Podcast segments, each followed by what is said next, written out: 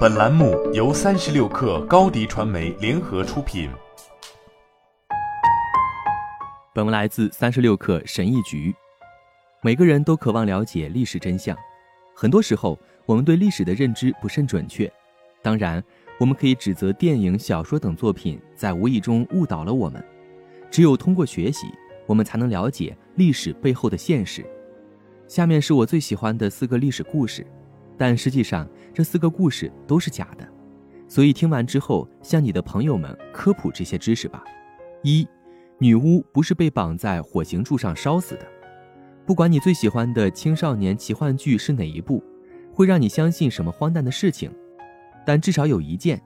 女巫们实际上并没有被绑在火刑柱上被烧死。在其实很美好的1692年里，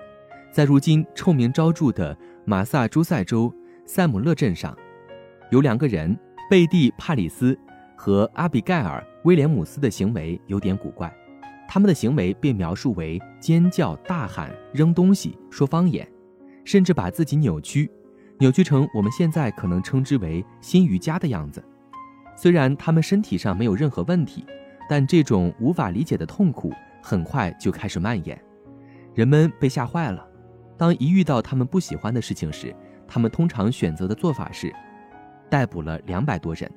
其中大约有二十五人被指控为女巫，然后被处死。但重点是，他们都没有被绑在火刑柱上烧死。二，图坦卡蒙国王的陵墓没有被诅咒。不是说你是否相信诅咒这件事，但人们确实有相信诅咒的倾向。但我不是一个迷信的人，我是一个扎扎实实的逻辑的实践者，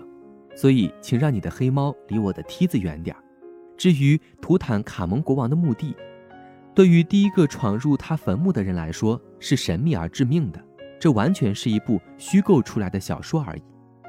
一开始确实有一种诅咒的想法，但这是基于某种现实原因的，那就是对金钱追求的诅咒。当时的报纸一直在为更多的眼球关注和销量而战。一位名叫乔治·赫伯特的著名人物，来自英格兰的伯爵，在帮助霍华德·卡特去埃及的墓地，在进行扫墓后不久便去世了。一些有想象力的记者发布了他们有关于此的一篇病毒式报道，于是法老的诅咒就这样诞生了。伯爵实际上是在健康状况不佳，近二十年后死于肺炎的。三，克里斯托夫·哥伦布并没有发现美洲，尽管这个全国性的节日是这样告诉我们的，但克里斯托夫·哥伦布并不是第一个踏上美洲土地的欧洲人，这个荣誉属于另外一个人，他后来成为格陵兰岛一个可爱小镇的镇长，一个名叫列夫·艾克里森的人，他出生的地方是在一个所有的饮料永远都放在岩石上的地方——冰岛。列夫后来在加拿大的纽芬兰岛上建立了一个小定居点。事实上，如果这个说法是真的，他比哥伦布的发现早了近五百年。奇怪的是，他也是基督徒，尽管这在当时的维京文化中仍然是禁忌。四，三百个斯巴达人没有在塞姆皮雷战役中防御住一万个波斯人。公元前四百八十年，一个阳光明媚的八月。希腊城邦斯巴达正忙于庆祝他们一年中最重要的节日之一——为期一周的卡尼奥斯节，是为了向牛羊之神阿波罗卡尼奥斯致敬。作为这一致敬的一部分，朝拜者被禁止参加任何形式的战争，以免两极的神破坏他们来年的食物来源。这本来不会是个问题，但当时波斯国王哈随鲁一世正要为十年前试图入侵希腊的父亲报仇。他最终失败了，但是因为这个节日，斯巴达国王列奥尼达只能召集他的三百名士兵的私人卫队来保卫，还有来自不同城邦的四千名士兵。然而，电影往往会忘记这些。虽然这可能足以让位置极其优越的希腊士兵抵御仅一万名波斯人的敌人，但这也是一个神话。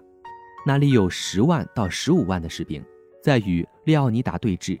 他们确实为自己抵抗了三天。他们确实被一个乡下人出卖了。这个乡下人带领薛西斯沿着一条山路穿过山区他们确实进行了最后一战。除了一千五百人之外所有人都死了。好了本期节目就是这样下期节目我们不见不散。